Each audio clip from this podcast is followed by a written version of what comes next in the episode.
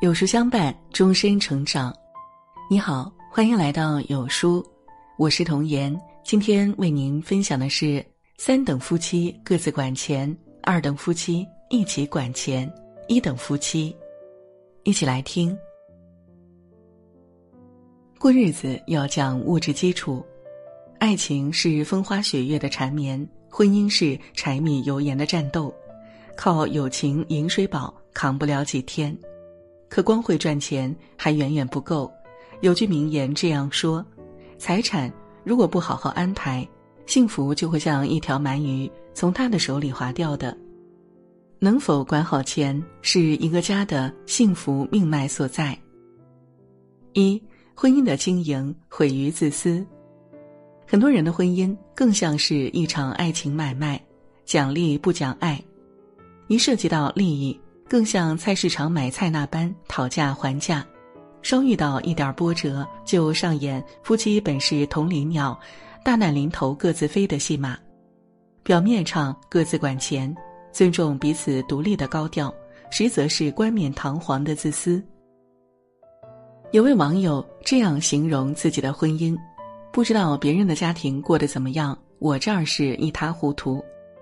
她和丈夫都有工作。两人自己管自己的钱，刚结婚时觉得没什么，越往后过越难受。第一次矛盾爆发在她怀孕期间，有次身体不舒服，医生建议住院，需要五千押金。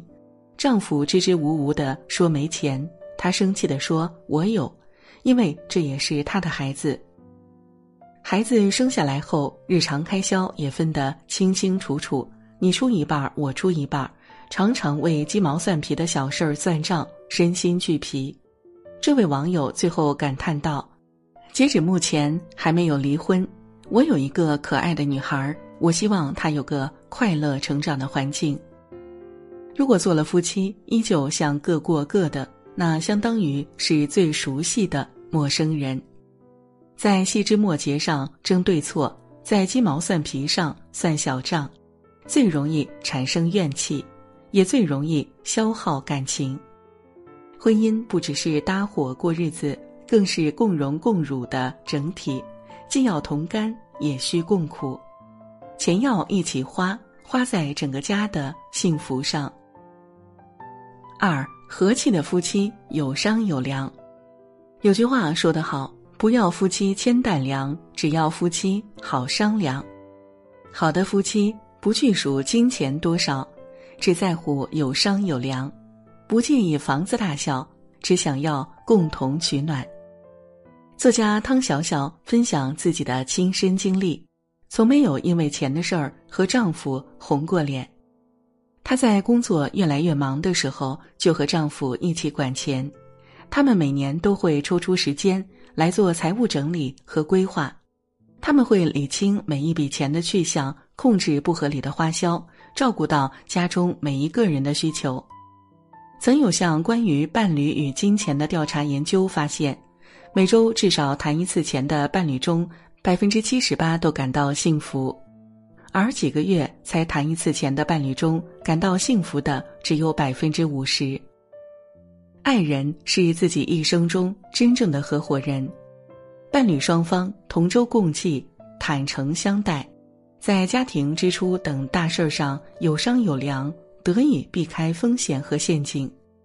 多多交流有助于磨合思想、升华感情，不畏风浪，不惧骤雨。三一等夫妻，我甘愿让你管。电视剧《功勋》里，诺贝尔奖获得者屠呦呦的丈夫让网友称赞连连。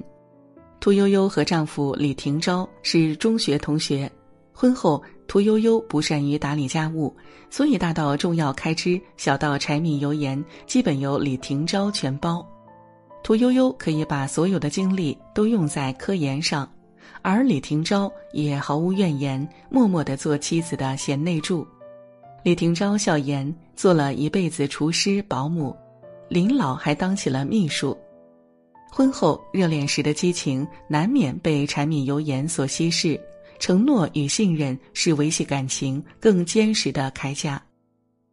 正如杨澜的一句话所说的：“婚姻需要爱情之外的另一种纽带，最坚韧的一种不是孩子，也不是利益和金钱，而是肝胆相照的义气。婚姻从不是战场，夫妻也不是对手，而是一场信任与忠诚的交付。我的钱心甘情愿交到你手里，我一万个放心。只谈钱的婚姻是无趣的，不谈钱的婚姻是愚蠢的。钱不是万能的，但没有钱却万万不能。好的婚姻不仅有一粥一饭的烟火味儿，还拥有一致的金钱观。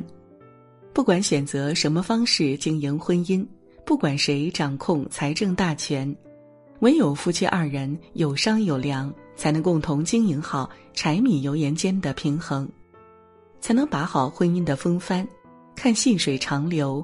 品烟火幸福。